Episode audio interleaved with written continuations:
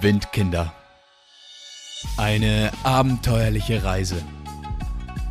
Mein Name ist Jakob de Clara und ich wünsche Ihnen viel Spaß beim Zuhören.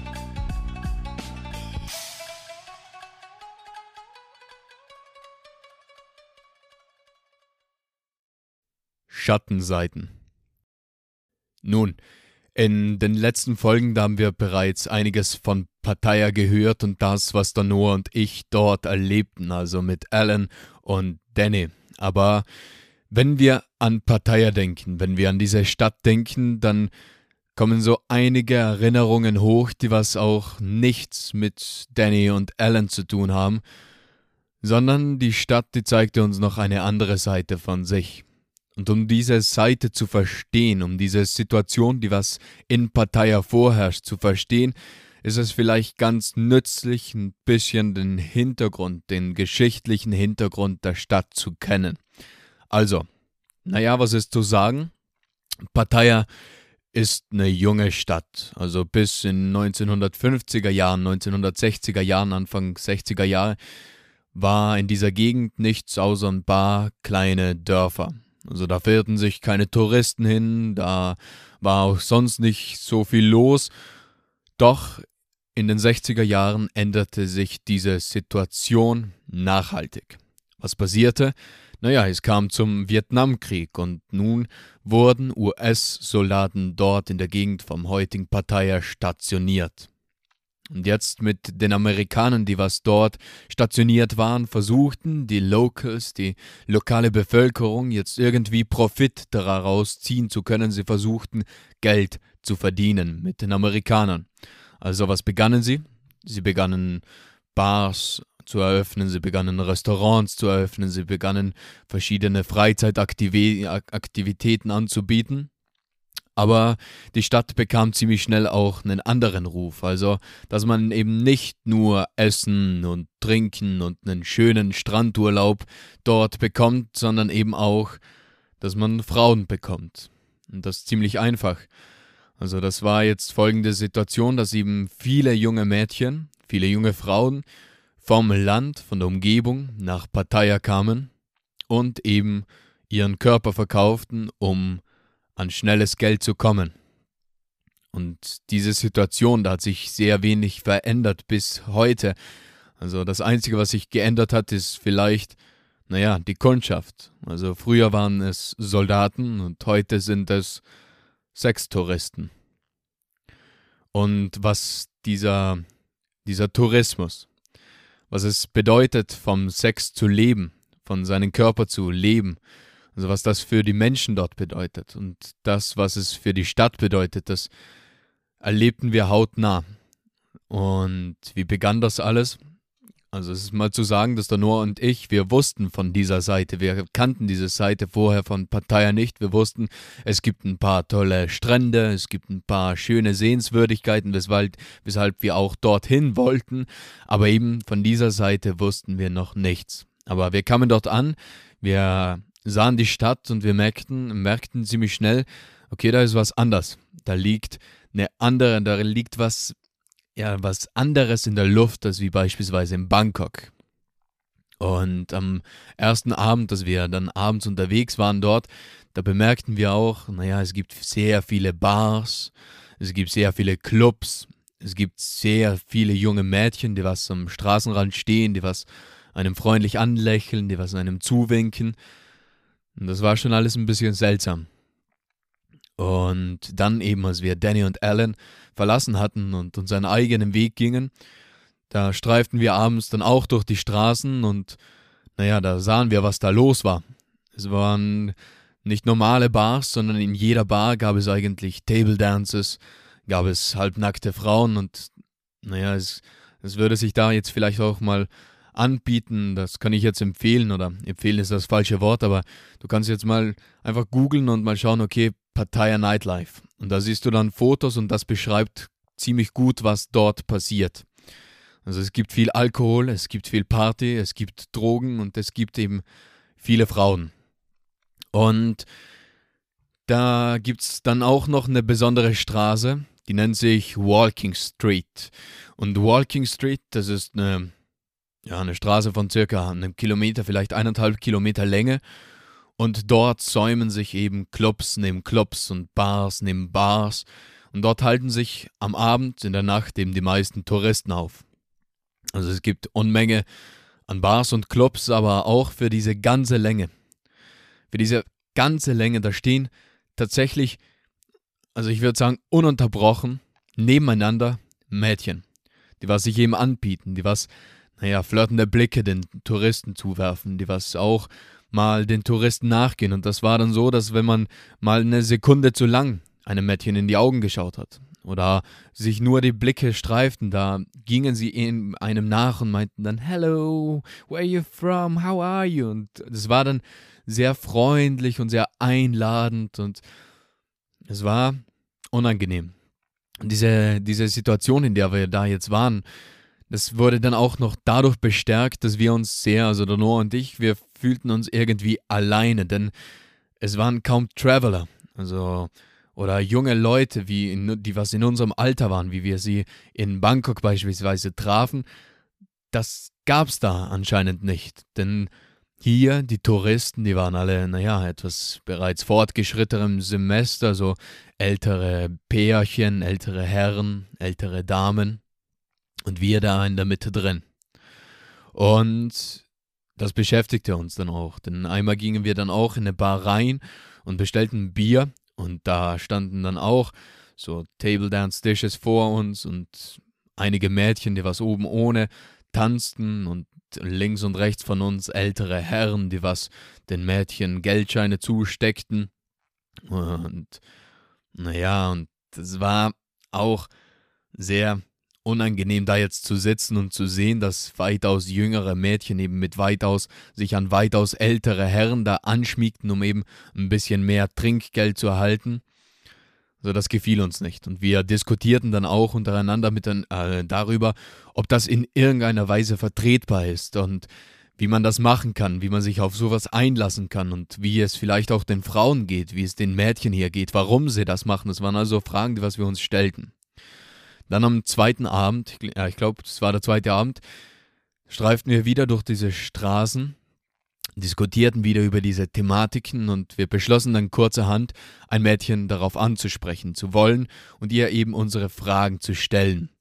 Aber es stellte sich dann heraus, dass eben auf der Walking Street, da im, im Trubel der Touristen, im Trubel des Geschehens, es sehr, sehr schwierig war, ein ernsthaftes Gespräch aufzubauen. Naja, naja beinahe unmöglich. Und deshalb mussten wir uns eben von dieser Straße entfernen und irgendwo anderes jemand suchen, der was sich gerne auf ein Gespräch mit uns einlassen würde.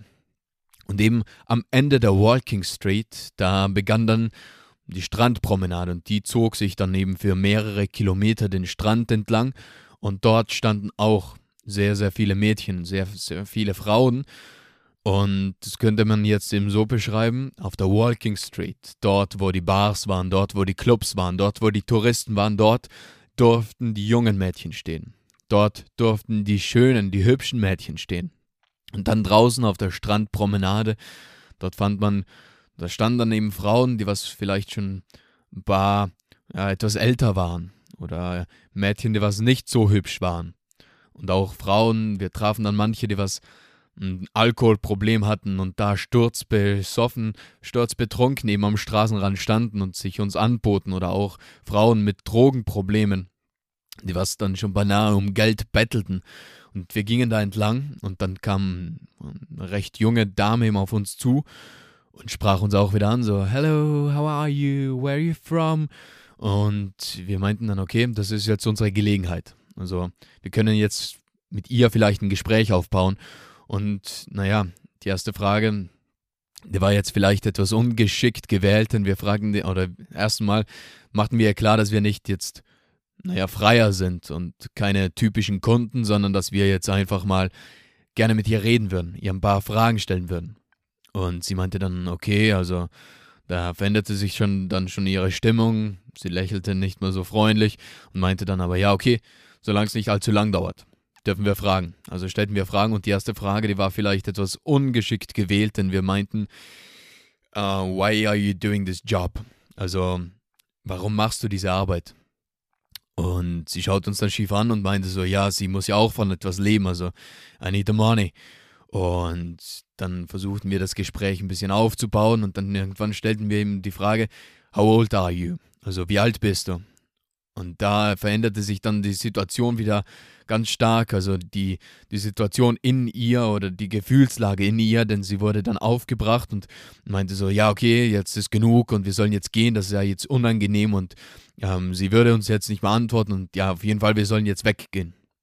Das haben wir dann auch akzeptiert, gingen weiter aber nach einer Zeit, dann drehten wir wieder um, gingen zurück und das Mädchen stand immer noch da. Doch jetzt hatte sich ihr, ihr äußeres Erscheinungsbild sehr drastisch geändert, denn vorhin stand sie noch da, sie hatte so ein Jäckchen an mit einem Reißverschluss und der Reißverschluss war im Vorhin noch ziemlich weit geöffnet, dass man einen großen Teil von ihrer Brust sah und nun stand sie da, Reißverschluss zu, Kopfhörer drinnen, hörte Musik, vertieft in ihrem Handy und wir gingen wieder auf sie zu und fragten sie, ob alles okay sei, also ob es ihr gut gehen würde.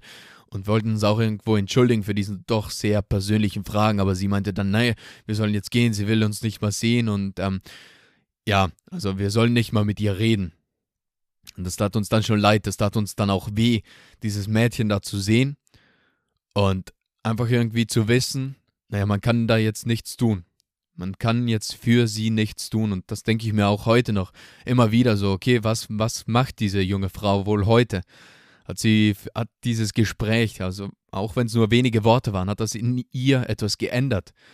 Ist sie vielleicht, hat sie es geschafft, aus dieser Situation auszubrechen? Das sind Fragen, die was mir immer noch durch den Kopf gehen. Aber wir gingen dann weiter und später am Abend, da beobachten wir dann eine andere Szene, eine weitere Szene, das waren eine Frau, die was wäre, ja, vielleicht Mitte 30 war sie und ein älterer Herr, so wahrscheinlich Mitte 60, der was sie umarmte und auf sie einredete. Und wir gingen jetzt hinter ihnen vorbei, sodass der Mann uns nicht sah, aber sie sehr wohl uns sah eben. Und wir zeigten ihr dann, also wir hatten bereits ein Barbier getrunken und wir zeigten ihr dann so mit Gesten so, nee, der ist doch viel zu alt und bäh und so. Und gingen dann aber weiter. Es war dann aber eine Sackgasse, wir mussten wieder umdrehen, kehrten um, gingen zurück und da, wo sie beide noch vorhin umschlungen standen, da entfernte sich gerade der Mann und ging fort von ihr. Sie blieb noch stehen und da gingen wir auf sie zu und meinten so, okay, das hast du gut gemacht. Also der war ja viel zu alt und der sah auch nicht gut aus. Und dann meinte sie aber so ganz nüchtern, naja, das wäre nicht das Problem gewesen. Das Problem war jetzt, dass der Mann, dieser ältere Herr, eben von ihr forderte, Sex ohne Kondom zu haben. Aber sie meinte dann, das ist Business, also das ist Arbeit und eben kein Vergnügen.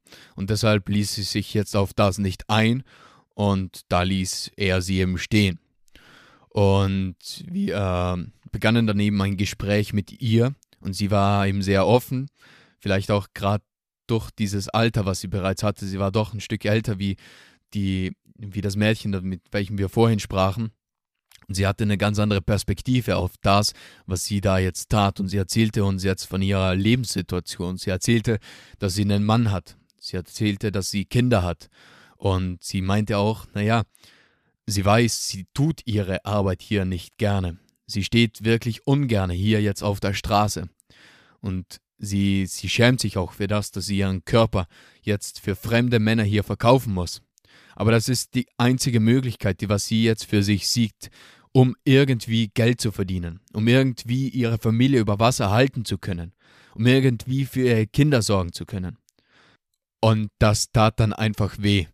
Deine Frau vor sich zu sehen, von der man wusste, dass sie in einem Leben gefangen ist, welches ihr keine Freude bereitet, in einem Leben gefangen, in welchem man gezwungen wird, Dinge zu tun, die was man verabscheut.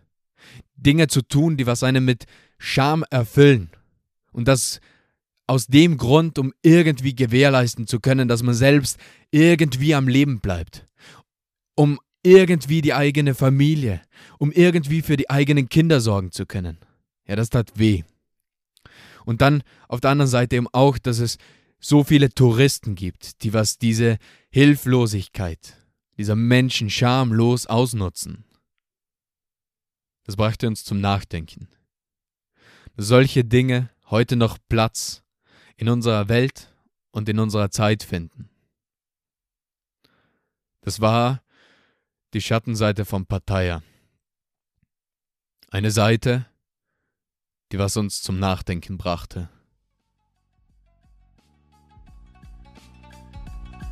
Das war die heutige Folge von Windkinder. Eine abenteuerliche Reise. Hat dir diese Folge gefallen und bist du nun gespannt, was wir sonst noch erleben, dann bleib dran. Also, bis zum nächsten Mal und tschüss.